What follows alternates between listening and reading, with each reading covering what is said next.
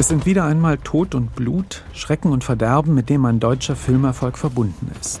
Auch die bislang einzigen deutschen Oscarsieger, Volker Schlöndorffs Günter Grass-Verfilmung Die Blechtrommel, Caroline Links Nirgendwo in Afrika und Florian Henkel von Donners Marx Das Leben der anderen boten vor allem politische Lektionen.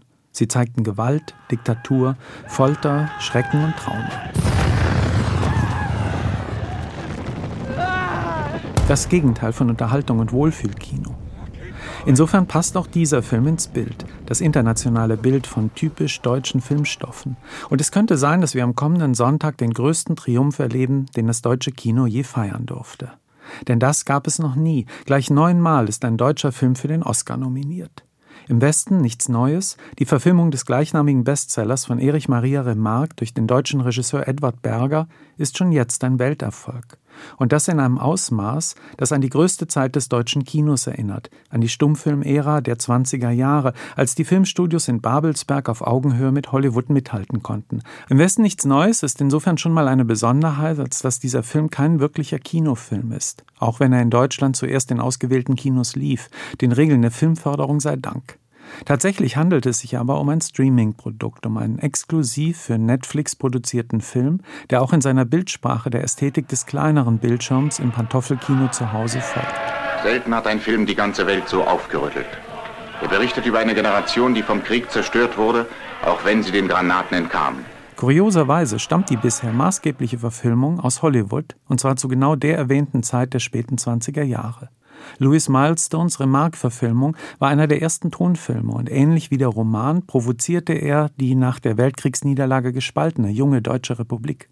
Denn von Ruhm und Ehre, vom süßen Sterben fürs Vaterland oder der Dolchstoß-Verschwörungslegende vom Im Felde unbesiegt bleibt hier nichts übrig. Für Kaiser, Gott und Vaterland, dafür bereit zu sein, das ist die wahre Tugend. Edward Bergers Neufassung kann da nicht mithalten. Das liegt auch daran, dass die Handlung gegenüber dem Buch an zahlreichen Stellen verändert wurde, um die Karikaturen böser Militärs und traumatisierter Kinder erweitert.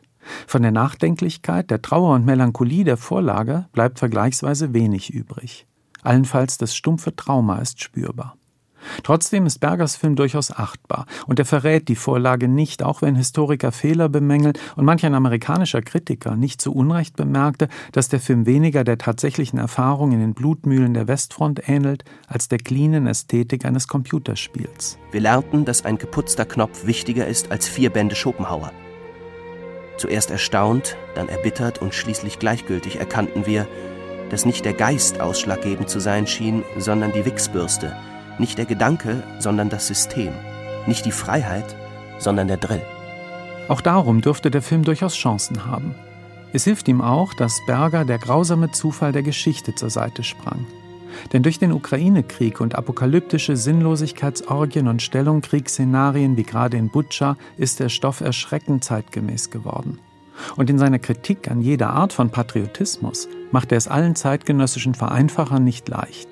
Erich Maria Remarque war ein Pazifist und Krieg war für ihn nie gerecht. Da gab es kein Gut und Böse. Wir sind keine Jugend mehr. Wir wollen die Welt nicht mehr stürmen. Wir sind Flüchtende. Wir flüchten vor uns, vor unserem Leben.